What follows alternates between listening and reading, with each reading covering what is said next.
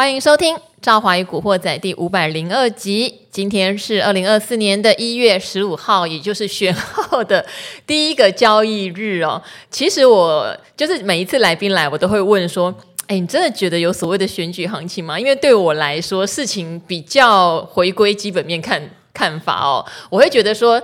假如在选举的时候发生了全世界的经济大动乱，我想谁都不可能因为有一个总统大选幸免于难。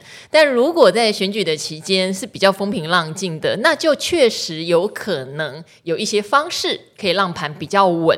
或走的比国外的股市好一点，我觉得这个有机会。但无论如何，你拉长一整年来看，我们也不是只赚这一段嘛，所以很多事情要从长计议哦。今天很明显，盘面上所谓的政策概念股就红咚咚的。那我身边有不少朋友，今天其实在盘中就把押宝的政策概念股。获利了结，所以大家都蛮投机的呢，哈。好，没关系，我们来聊一下哈。这礼拜其实蛮多的大事情要注意的，选后很多事情回归到真正会影响盘面的，好不好？真正会影响盘面的，我们先来欢迎今天的来宾，因为他可以跟我们聊到前面七次总统大选发生什么事哦。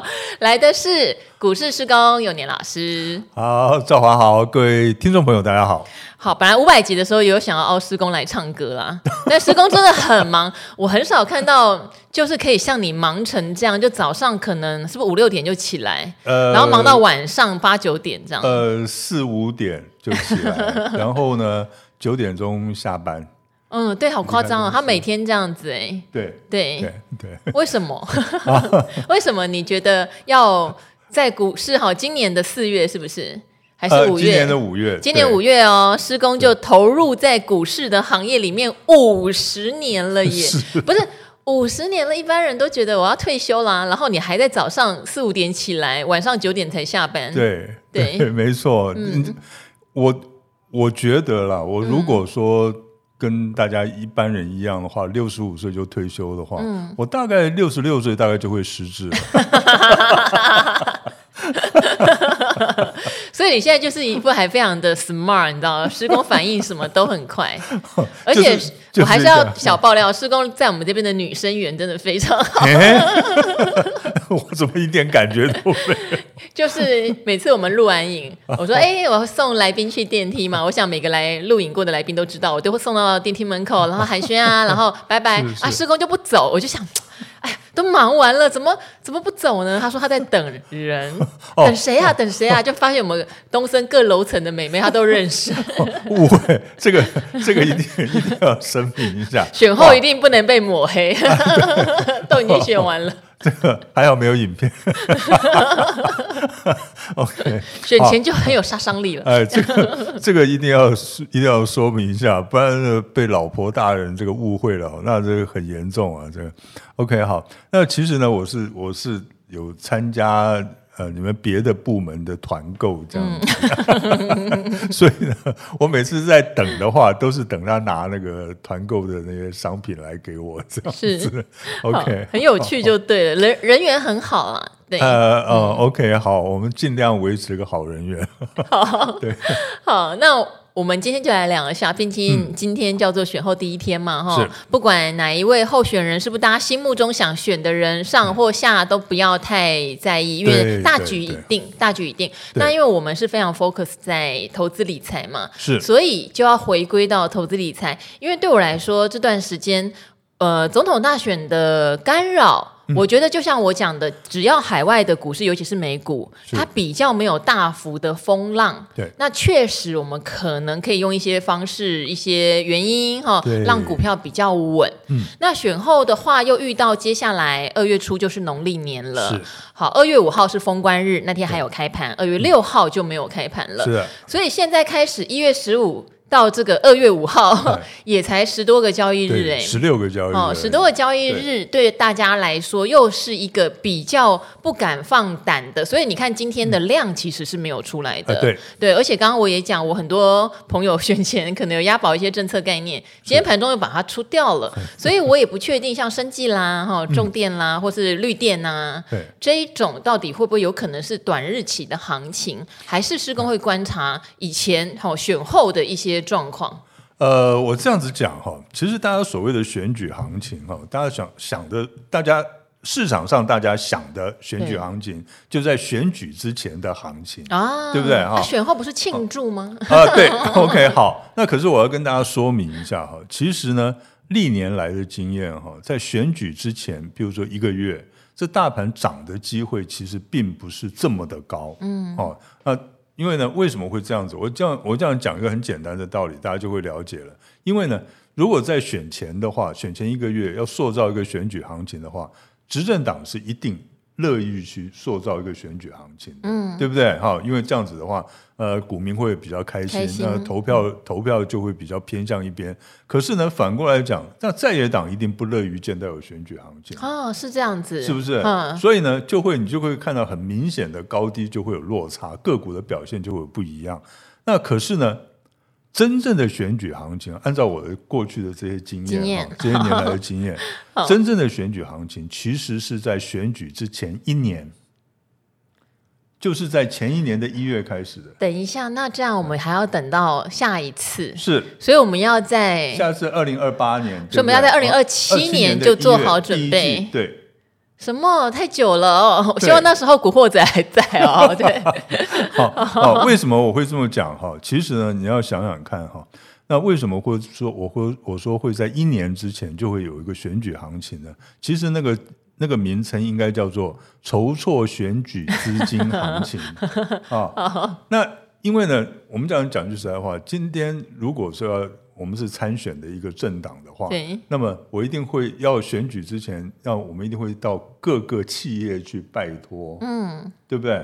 你呃，可不可以捐献一些选举的这个资金？这也要提早准备，搞不好还不止一年前了。对，差不多，其实都差不多哈。嗯。OK，好，那么那个时候就要低声下气的看人脸色了，对不对？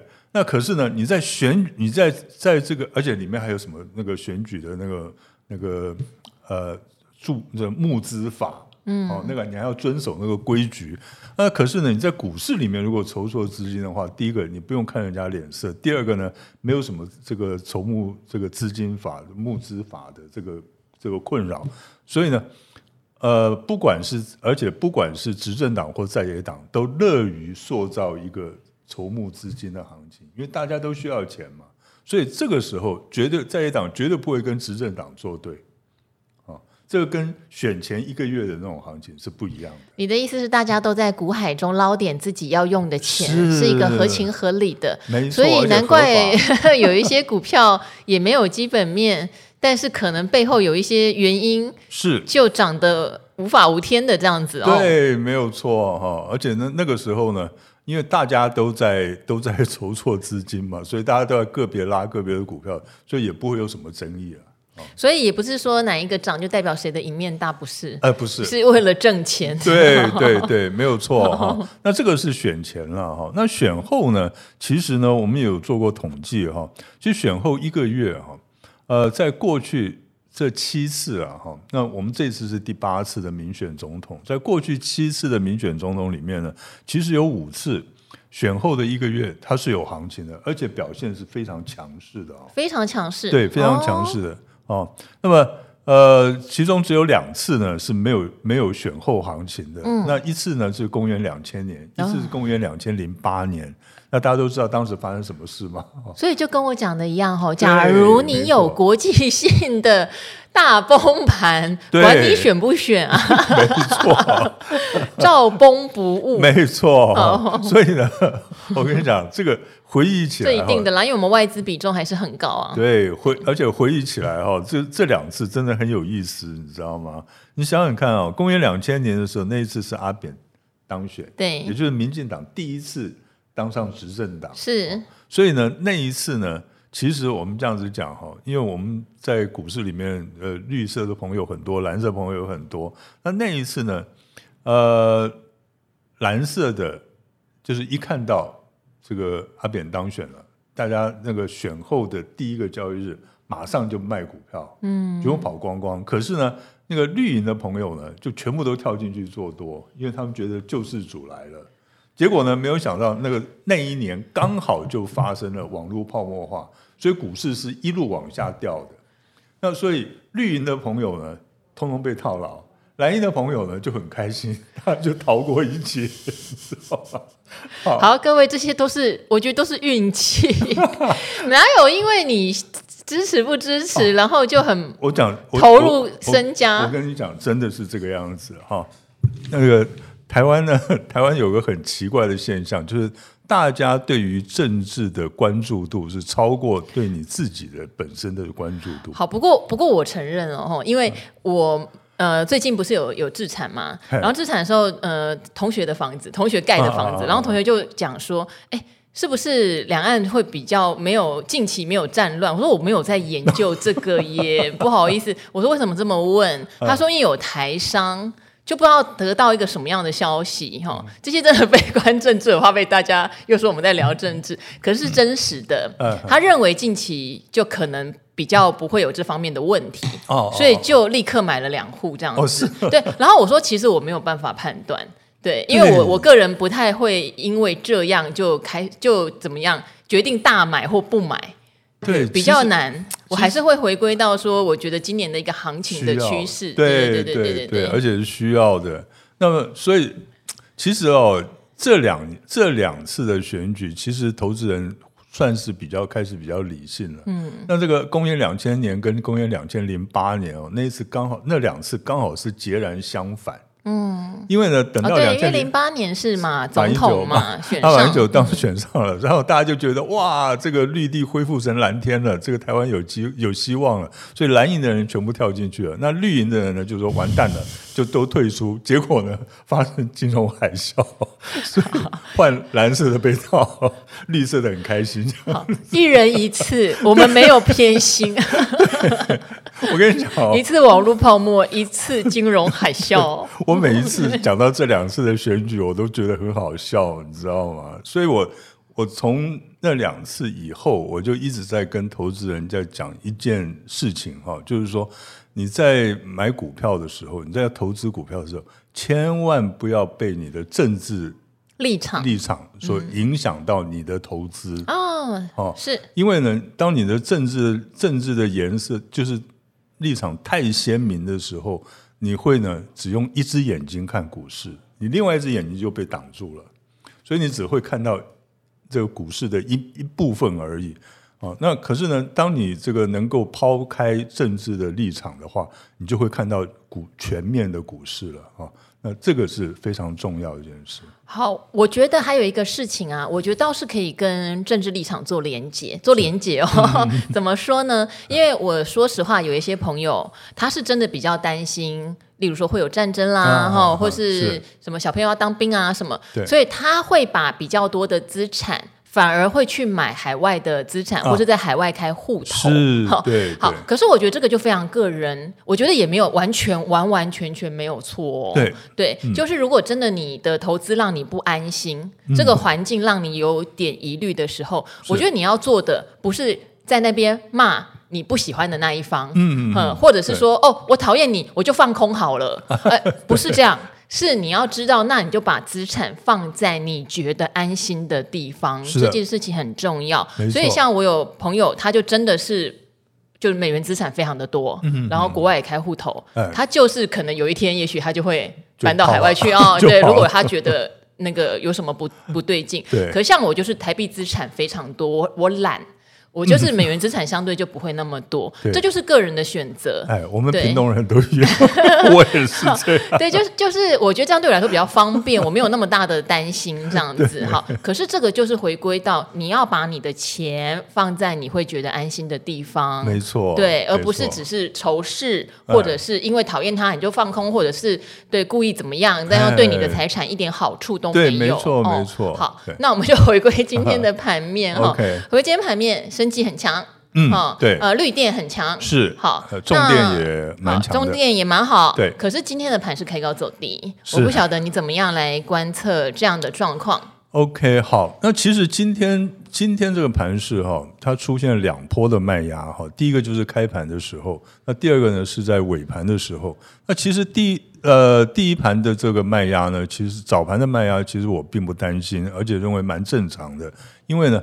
在每次在选举之前，的最后呃选前的最后一天，一定会有一些赌博性的买盘进场哦，他就赌就是说，哎，呃，选后会有个庆祝行情。那么所以呢，今天一开高的时候，那这一部分就等于做隔日冲的这个卖压，立刻就涌现出来了。那就我觉得这个是非常正常的哦，而且因为这个大盘已经闷了一段时间了，所以呢，大家一看高逢高就卖股票，这个是一个自然的反应。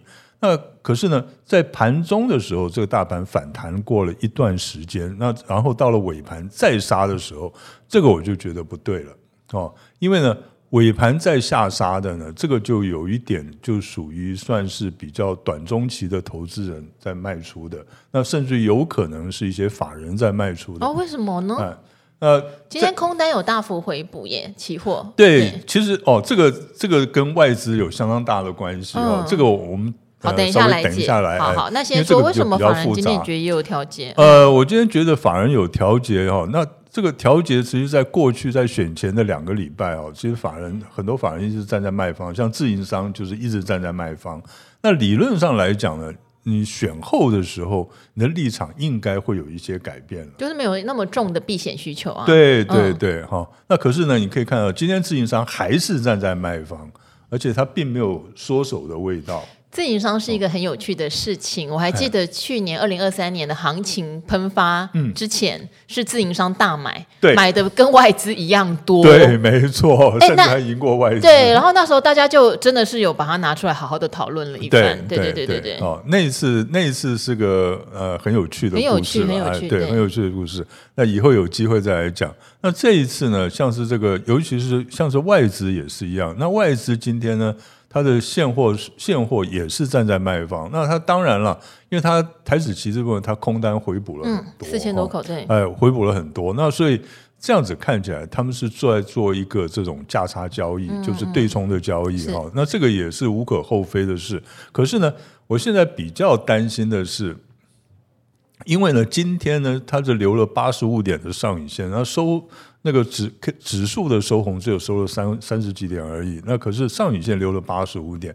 你在选后选前就是经常留了很长的上影线，这个是无可厚非的，因为当时呢大家都做当日冲销啊、隔日冲，因为大家没有信心嘛。可是这种没有信心呢，已经延伸到选后，那情况就有点不太对了哈。嗯、那所以我的看法是这样子啊哈，因为礼拜三。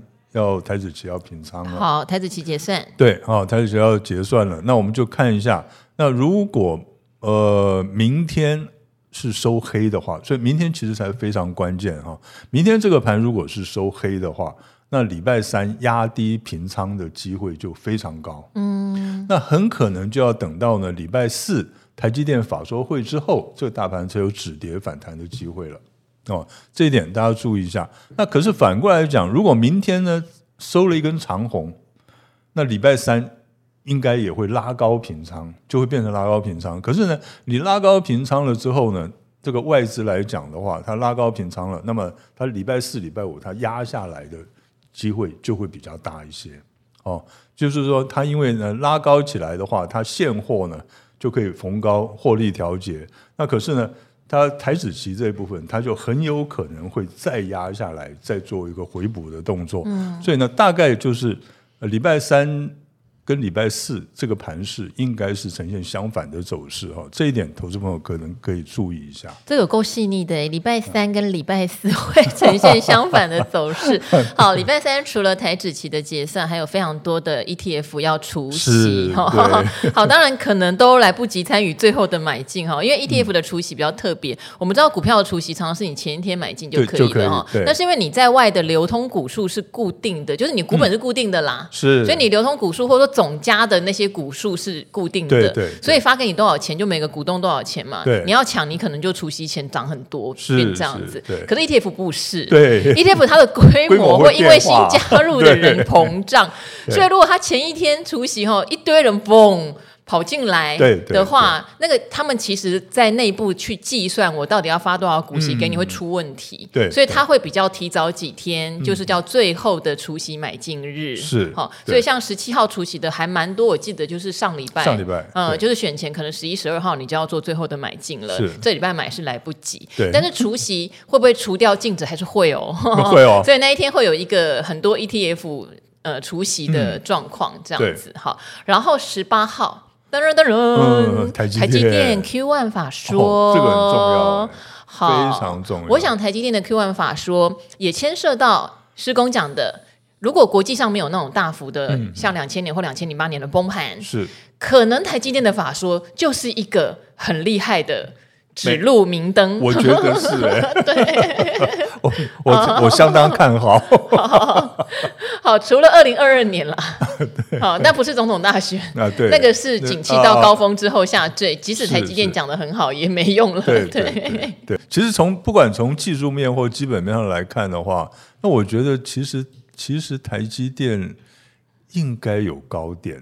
我觉得它应该有高点，在技术面上来讲，虽然它今天也是开高走低了，对，不过还是收红啦。对，嗯、可是呃，然后它的量价配合度还是相当好，还不错。对，嗯、所以我觉得，除非它这一次的这个法周会，它里面的内容真的是让人失望了，否则的话，我觉得它应该应该有高点可以值得期待。那台积电如果有高点的话，嗯、那当然加权指数大概就没什么问题了。哎。好，所以你觉得他法说大概要有哪一些方向，让大家知道听了是比较安心的？我想他第一个当然就是对于今年的财测了，哈，就是今年他就是二零二四年呢，他们认为说。呃，他们一定会有一些财测出来，就是说啊，第一季、第二季的表现会怎么样啊？哈，他全年度的怎么样？因为他上一次的法说会，他已经讲过了，预告过了，二零二四年呢，他的营收会呈双位数的成长。对，哦，那这个大概是不会有太大的问题了，因为台积电的财测通常都，我觉得都非常准，很少有那个失准的时候啊。有啦，也是有二度下修 财测，但是我觉得市场对它的包容度还是蛮高的，很少。我那时候是有给予一些，我觉得不太应该二度，我觉得一度是正常的。对对对，但我觉得市场对于它二度第二次是很包容，是就就这样吧，就是就就这样，就没这回事一样哈。OK，好，那那么呃，这个是台积电了。那可是呢，我也会担心怎么样，它又变成一个垃圾盘，因为你要拉台积电其实是比较容易的。好，那你要整个的这个大盘要全部拉起来的话。那困难度就会比较高一些。那所以呢，呃，台积电的这次的法说会哦，其实还蛮重要的。那我们就看刚才我讲的，第一个，我们看一下它对于今年的财测是怎么做。然后第二个呢，就是先进制程的这个进度哦，这个我相信也很重要。第三个呢，就是呢，对于美国跟德国厂的这个建厂的进度还有计划哦，那是怎么看？因为呢，它现在美国厂是。比较麻烦一点，因为当初比较主要接洽美国厂的是刘德英董事长，是。那他又宣布在今年股东会后就直接退休了。实际上现在已经没声音了，对你可以相信第一季的法说，他也应该也许会出席，可能不会说什么。哦，他只会，嗯、他理论上来讲，他就会讲说啊，我们这我正式宣布我什么时候要退休了，对。怎么样？所以很多人都有点担心，说台积电的美国厂那边要重新换人做主要沟通，嗯、会不会有什么状况？嗯、再加上之前就很多状况，对、啊、对对，因为之前就很多状况，所以大家会比较担心一点。那反而是日本厂呢，大家就觉得哇，这个都很顺利哈，一向一切都非常的顺利。那所以呃，这个德国厂大家会比较担心，因为德国的工会的力量实在是太大了，嗯、你知道吗？台湾台湾的厂商过去这个过去历次来合并这些德国厂的德国公司的都没有开心的哈。对，想一想。有没有开心的例子啊？因为我只想到最早就明基合并西门子，简直是一个惨剧，一个是灾难。对，然后还有就是环球金想要并市创后来失败，对，因为对方就是有很多的对姑姑某某，没错，也是不是很开心，因为那时候拜托环球金涨到九百多哎，后来重挫，对，没错没错。因为还有没有？到底有没有比较好的例子？呃，我真的想不出来。宏基那时候请了一个意大利的总经理，不过他已经过世了啦。对了，那时候在德国不在那个欧洲通路塞货是。就变得有点假假假账，做假账，对对对，怎么都是这种回忆啊？啊，因为 快讲点高兴的。跟德国合作好像没有什么开心的事，真的，因为因为因为他们德国的工会实在是太强，了德国工会比美国的工会还要强，嗯、你知道吗？那个美国的工会是这样子，就像呃上一次那个机师抗罢工有没有？嗯、飞机的飞行员罢工啊，那其实它的影响是很有限的。其实你看股市的反应也并没有那么强烈，可是呢。德国人那个工会在罢工的时候，或者他在有争议的时候，那这个是非常强势的，从来没有一家公司能够全身而退的，你知道吗？那很可怕。当初那个应该是佳士达吧，啊，就是就是去那个合并西门子的，那他那个时候就是被被工会给整惨了啊。那所以这个事情会。那这时候我们就看台积电，它这次如果要过去设厂的话，应该是看起来是应该会一定会过去设厂了，因为再接下来呢，欧盟那边听说他们的汽车的这个晶片啊、电子零件这一类，就是说你一定要在欧盟那边出货。因为毕竟这一次欧洲缺了汽车晶片嘛，是也特地有来，不是算是 拜托或者施压哈，都都不知道是用哪一种方法，对，所以他们也意识到了半导体晶片真的非常重要。我想这件事情如果呃对方的政府愿意多出一点力，嗯、应该是会相对有帮助。OK 的，对哈。那当然再过来，最后就是这个刘德英的董事长呢，他退休之后。那台积电的人事布局到底怎么样？我相信这个也是外资会比较关心的一个重点。好，目前因为台积电自己在去年有讲说今年的营收会双位数成长嘛，所以蛮多券商都已经把今年的 EPS 有先做一个预估哈，目前大概落在三十五点六到三十七点五这样的一个区间哈，听起来是非常棒的。尤其台积电是世界一流的企业，说实话，本益比真的不高，真的真的不高。但是我觉得今年要比较小心的是，因为毕竟美国在今年。势必是会降息哈，虽然现在吵个不停，嗯、觉得三月不可能哈，要六月，甚至鲍尔的意思是，反正你就看年底哈。但如果是降息的话，美元相对就会比较弱势一点。是，对，那台币就不太可能会像台积电去年第四季还拿三十二块兑一美元来估哈。是，那台积电就比较赚美元的部分会比较减损，所以也许怎么讲，营收会成长，但你说获利。会不会同步的达到标准的话，可能还是要逐季看台积电的说明跟状态了。没有错，这个会、嗯、会比较辛苦一点了。对，嗯，哦、好，所以这个十八号我觉得蛮洞见观瞻。当然，他们在法说会上也会特别提到他们对哪一些产品线。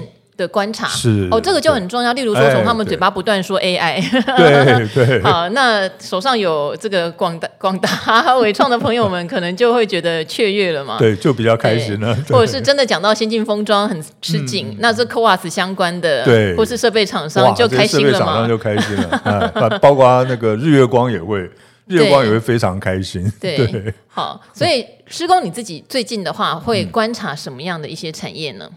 其实我现在，其实我一直在观察的是生计啦，嗯，因为生计很好哎、欸，有 EPS 的都涨蛮多。对，那生计的话，我还是一样重重复以前我的讲法，就是说我看的主要还是看制药这一块，嗯，哦，因为制药块制药这一块呢，你是可以看到他们大绝大多数都是有这个。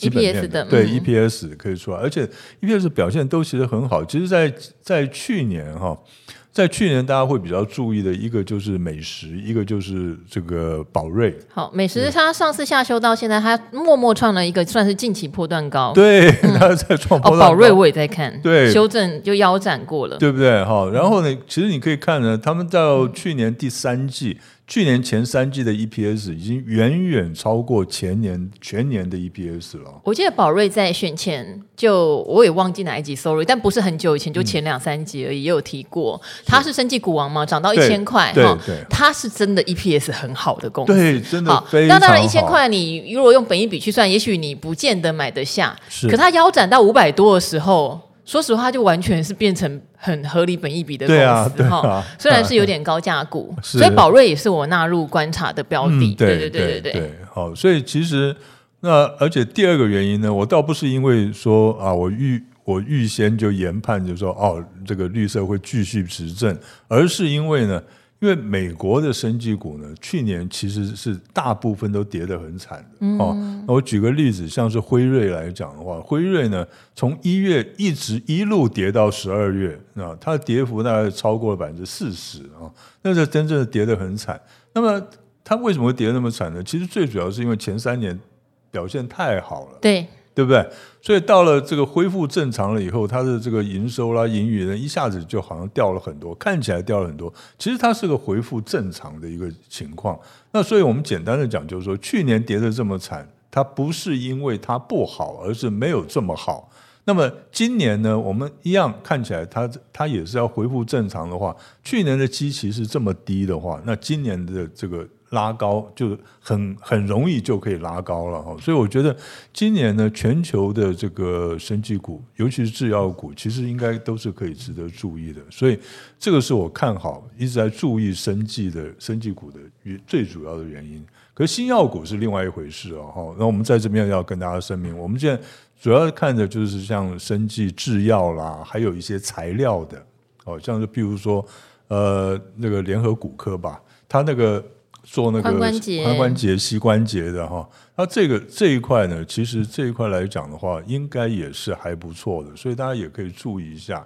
那另外呢，哈，我会比较注意的是，呃，AI 伺服器。哦，AI 伺服器今年必须说哦，会有业绩出来的是 AI 伺服器，对不是 AI PC，这个大家一定要认知。对，没错。但是到底哪一家先出来？对不对？没出来的揍他，真的。我讲真的，你你如果挂着 AI 伺服器，你今年没业绩，你真的真的 真的该真的对 哈。但是正统的那几家应该是要有的，应该是有。例如说，呃，广达嘛，嗯，最早就在说做的技嘉嘛，技嘉，对不对？技嘉其实去年下半年就有业绩了，哦，他那个业绩就只是就跟着大家一起 一起跌，而且跌的比人还惨。对对对对对 对对。哦，那可是他们的他们的股价其实都已经整理的差不多了哦。虽然今天的表现并不强哦，那也开高走低，可是我觉得，呃，如果以中期来看的话，那 AI 伺服器的这一块应该是值得注意的，因为他们在去年下半年已经整理了半年了嘛，哦，也应该也整理的差不多了。那么在接下来，我觉得重电这一块还是可以。重电储能这块还是可以值得注意的啦。可是重电储能啊，我知道像很久以前施工就推过雅力哦，哎、是哦，真的四五十就推了吧，所以就上来八九十，好夸张哦。好，我也觉得很夸张。好，那重点我想大家不外乎一定会问的就是啊，华城已经 涨到天上去了，本一比五十倍哈。对，好，那中心店又比较不涨，嗯、我觉得千年这已经变成一个考古题了，就是、啊、对对千年在回答的。是，然后当然。还包括像绿电，就是森威能源啦、世纪钢哦，今天也都表态哦，世纪钢大涨，对对对对对对，那都看好吗？还是说要怎么挑一下？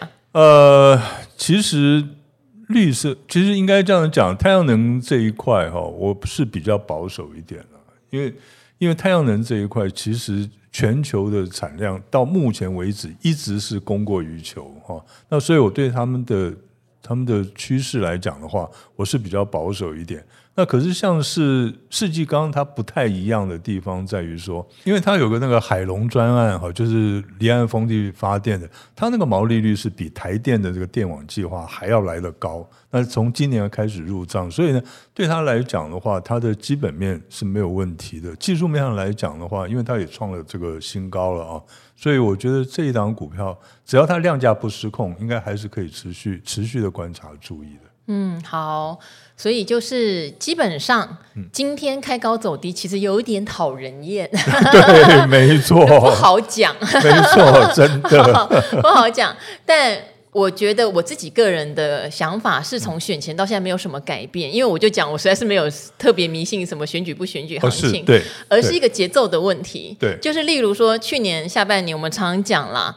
呃，我我常常看到有人问我问题是说，呃，赵华，我觉得我买到这一家公司股性不好，嗯，好，股性不好，那请问我要怎么避开？嗯、其实不是股性不好，是因为它没涨，所以你觉得它股性不好。我觉得这个是一个呃，如果进入股市比较久，我想就不会有这样的说法了 哈。但我个人就会比较观察，去年下半年其他业绩是 OK 的哈。就像为什么今天生技涨的都是有 EPS 的公司，它有 EPS，可它去年没有涨嘛，我也不知道它为什么没有涨，它为什么在压抑呢？我也我不知道，我只知道它的位阶。看起来对我来说越来越可口，对，也越来越买得下去。对，好，我只关心这件事。是的，对，所以即使接下来可能是要到农历年了，我还是会酌量布局一些这样的股票。嗯、我不会在农历年前拉得很高。我必须说，呃，一两个礼一个多礼拜的长假，我自己还是会觉得有点不想要去操心国际股市的状况哈。但你说有没有很多选择？我觉得很多选择。嗯，对，我我相对是觉得，只是他们不见得会马上反应。哎，是对对，没有错，没有错，所以呃，应应该是这么讲了哈。其实我的感觉是认为说，从这个礼拜一直到选到这个农历年前这三个礼拜哈，这这个三个礼拜呢，我觉得应该是涨多跌少的一个行一个行情了。所以简单的讲，如果明后天这个盘有拉回来的话，我觉得可以多少可以逢低承接一些有基本面的股票。好，呃，总之。对不对？也希望大家这个快龙年了嘛，嗯、对，对，我们过两天就开始要各种龙的吉祥话了。是啊，对，我觉得现在都很多很多有创意的。有创意的，对，什么隆中龙狐狸呀，什么的，隆什么的，隆喜利耶呀，好，还有什么呢？我们这种很传统，就只能说我们龙年行大运。对啊，真的。我今天有拍一支 promo，什么见龙在田哦，获利连绵不绝。我还没比手势，哦是，拍了半天，他们觉得我手势，因为我的手势，他们希望我有那种，就是好像钱一直赚进来，可是我都很习惯一直往外转，然后他们就说不是啊，赵华，你这样钱是。转出去，我说可是因为我希望大家都赚钱，所以我的心里面就是一直有没有赚钱，大家都赚钱转出去这样子啊。他们说要转进来给自己。对，你你这样子应该你要这样子想，你转进来给自己哦，对，因为你是主持人，对不对？你转进来给自己，你你自己发的话，那你的观众朋友、听众朋友一定也会跟着发，好吧？是不是？反正我觉得很好笑，那个手势被纠正很多次。如果大家看到这一支 promo 在播，可以注意。我很努力的把钱转进来，因为我一开始拍了五次都是把钱转出去，啊、因为想要散播爱，对，好不 好？好，好，好，那今天非常谢谢师工哦，也祝福各位古惑仔的朋友们哈，选后啦哈，至少大家可能心里面有一个变数的感觉没有了，重新来思考一下吧。那就跟我们古惑仔朋友说拜拜喽，拜拜，拜拜。